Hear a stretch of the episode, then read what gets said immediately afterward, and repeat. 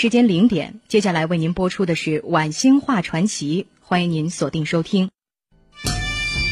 话说天下大事，分久必合，合久必分。世间万象，盛极而衰，否极泰来。几多神秘传说，化作千古绝唱；多少传奇往事，尽付坊间笑谈。论古道今，评说天下。晚星画传奇。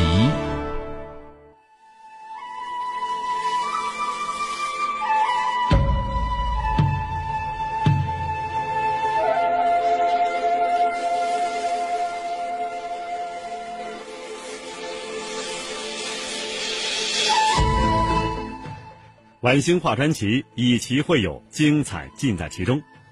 今天传奇我们说什么呢？日本如何走向灭亡？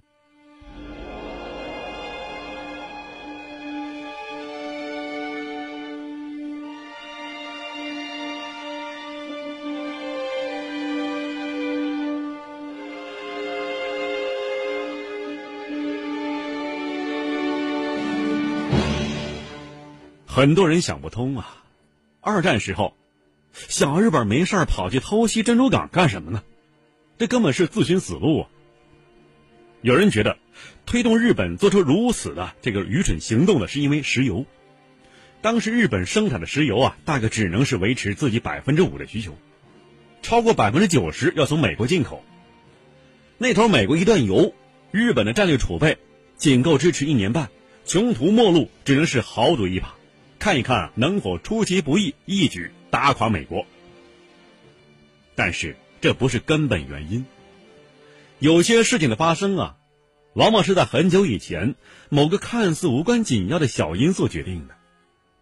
日本败亡的源头最早可以追溯到一八七七年。当时啊，日本是叛乱四起，议会制再过两年就要实行了。叛乱呢，虽然被平息了。保守派却担心乱党的余孽不用拳头说话，而改用嘴说话，到时候他们进了议会，人模狗样的做了官还不知日本会变成什么样呢？日本军部首脑山县有朋抓住这个机会，大肆鼓吹军队统帅权，要让军队呀直接效命于天皇，以免被乱党利用。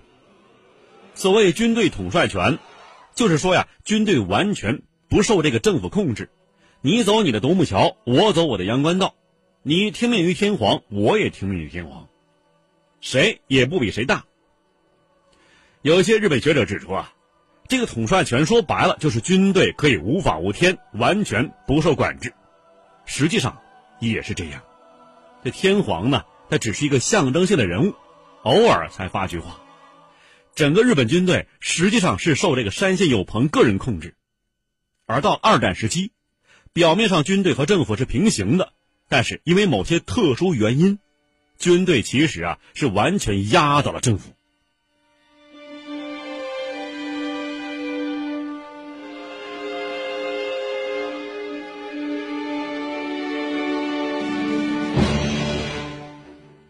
除此之外，还有一个现任武官制，也就是内阁陆军、海军大臣必须由现役的军官组成。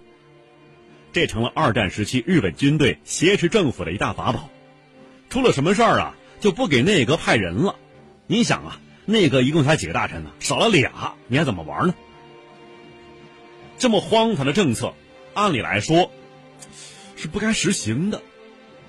但当时的内阁呀，出于对叛党的恐惧，再加上直接效命于天皇这一条，确实是听起来很美，似乎啊并无不妥，于是。便是饮鸩止渴，把整个军队的控制权交给了山县有朋。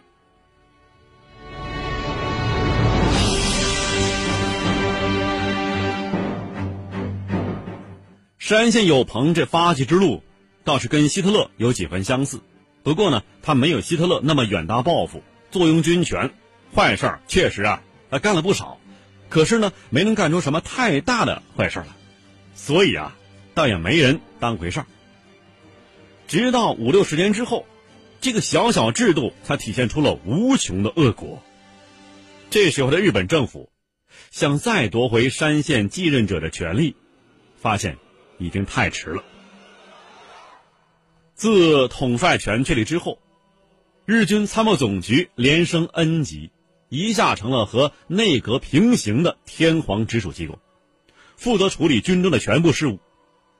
山县有朋自然而然的是第一任参谋总长，但搞笑的是啊，日本并没有像样的参谋。就这样，日本从德国拉来一个梅克尔少将，陆军大学正式开张，里面招收的都是一些精英级的学生，往往这些人呢都是从小就进入陆军幼校，一路是过关斩将，这样呢才有资格进入这所大学。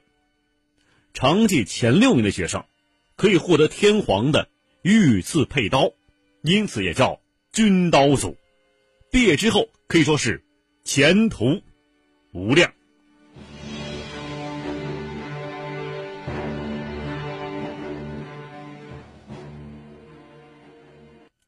日本陆军大学出来的学生啊，军事素质无可挑剔，但是他们却有一个致命弱点：从小封闭在军校里，和外界毫无接触，对真实的日本社会缺乏了解。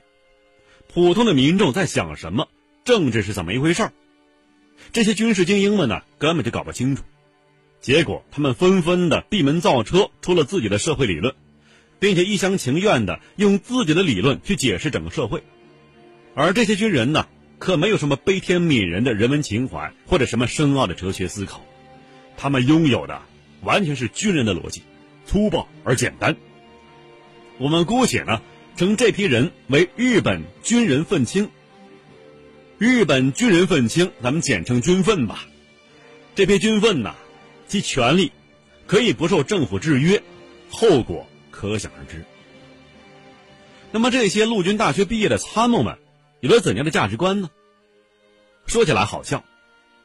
如果用一句话总结的话，这句话呀，在中国可以说是人人皆知，人人都学过，而且是都深信不疑。哪句话呀？落后就要挨打。举个例子，一八八六年，四艘令人生畏的战列舰驶入长崎港。上面的外国水兵一下船，第一件事就是直奔妓院。五名外国水兵在妓院外面排了很长时间队，却发现有些日本人呢可以直接进出。受到这样的差别待遇，外国水兵们火冒三丈，把妓院给砸了。日本警察立即出动，逮捕了这五位水兵。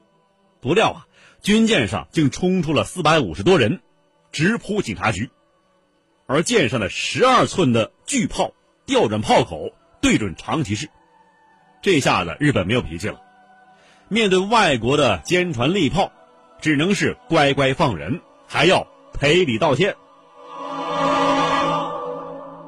您瞧啊，日本呢也有过一段这个屈辱历史。不过呢，在这个故事里头，欺负日本的外国不是英国，不是美国。进入长崎港的舰队，乃是我大清国的北洋水师。而这一段日本学生人人皆知的往事，在中国教科书上，你看不到一个字儿。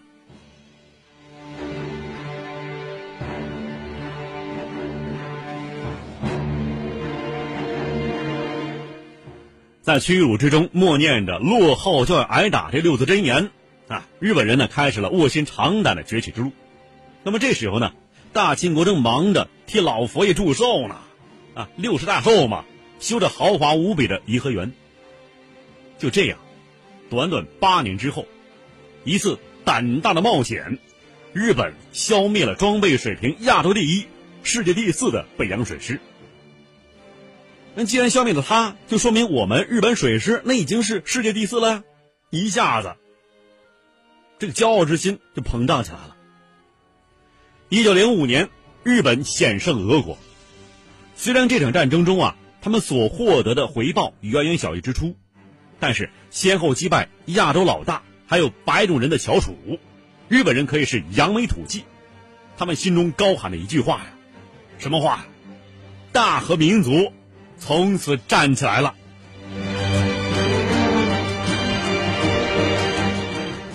爱国主义的热情是空前高涨啊！日本人民是空前自豪，腰板挺的比任何时候都直。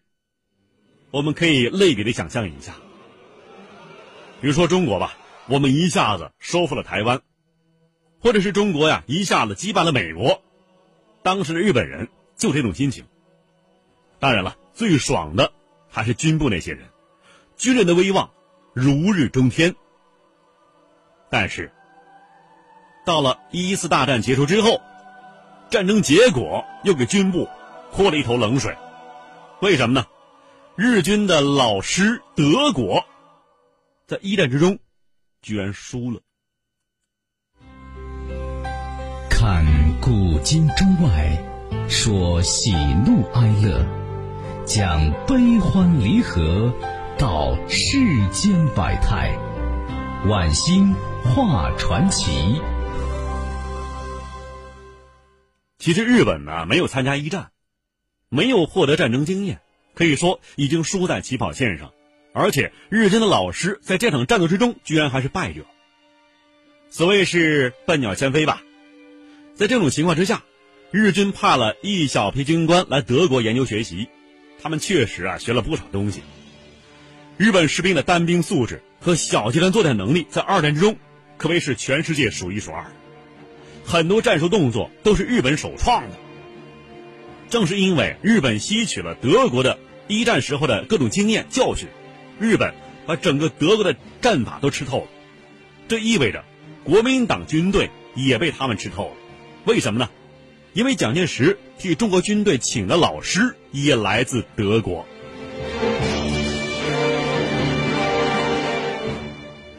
不过呀。这些穷兵黩武的家伙更欣赏的是希特勒的总体战略思想，一切向战时状态转轨，时刻准备着迎接战争。这帮军粪们啊，几乎就不知道怎样和别国相处，不懂得怎么用外交手段，战争是他们解决问题的唯一办法。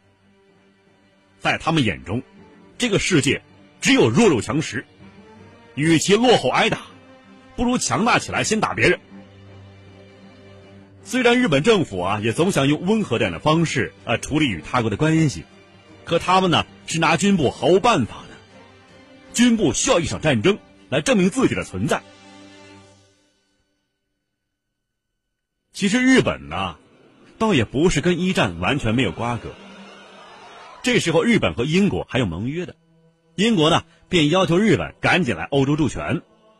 日本可不管什么兄弟义气啊，去欧洲打仗对我有什么好处啊？是吧？但是英国怎么说也是当时老大呀，不便得罪。更何况日本也确实该打仗了。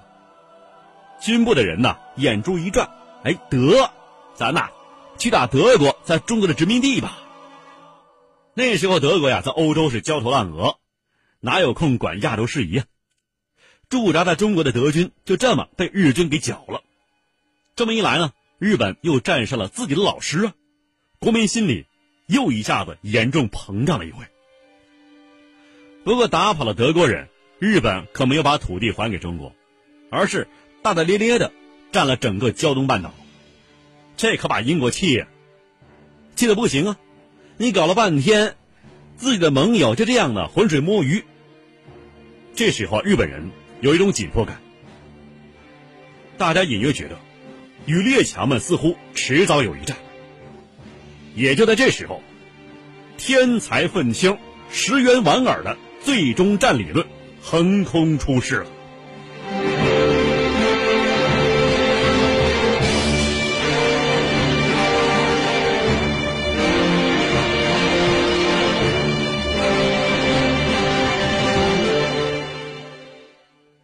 这家伙呀，非常聪明。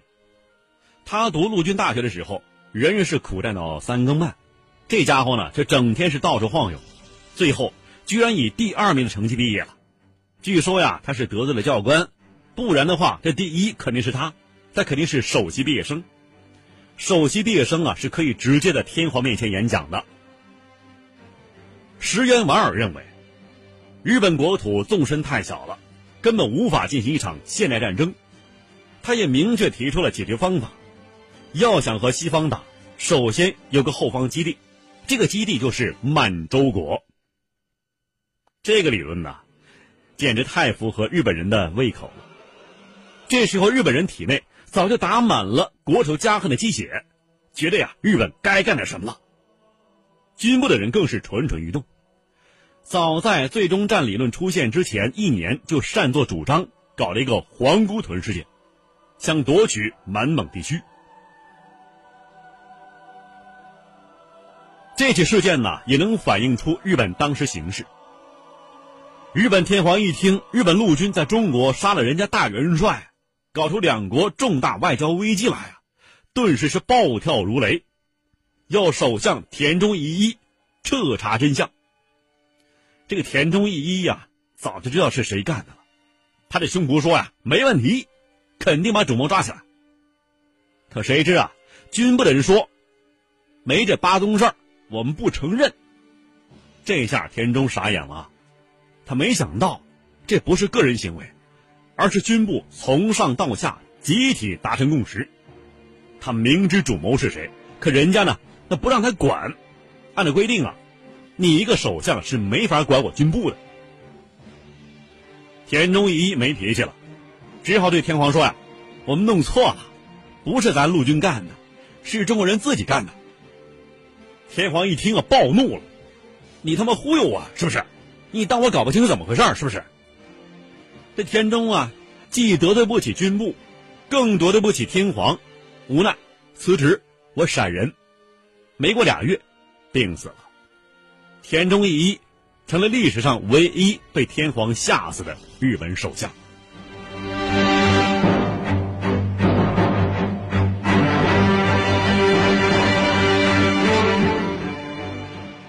至于皇姑屯事件的凶手，自然是安然无恙了。天皇明知道这个人是谁，气归气，想管管不了。人家从上到下都护着，你天皇总不能跟整个军队作对吧？但是皇姑屯事件呢，并没有起到效果，反而弄出一个东北易帜，张学良挂上了青天白日的旗，再抢那就是跟蒋介石开战了。军部虽然是嚣张，那时候啊。还只敢是偷偷摸摸的去搞破坏，这么大事儿，你总得掂量掂量啊！看古今中外，说喜怒哀乐，讲悲欢离合，道世间百态，晚星画传奇。听众朋友，四川新闻频率 FM 一零六点一，在子夜零点到零点三十分为您送出的《晚星话传奇》，今天就播送到这里，感谢收听，明天我们再会。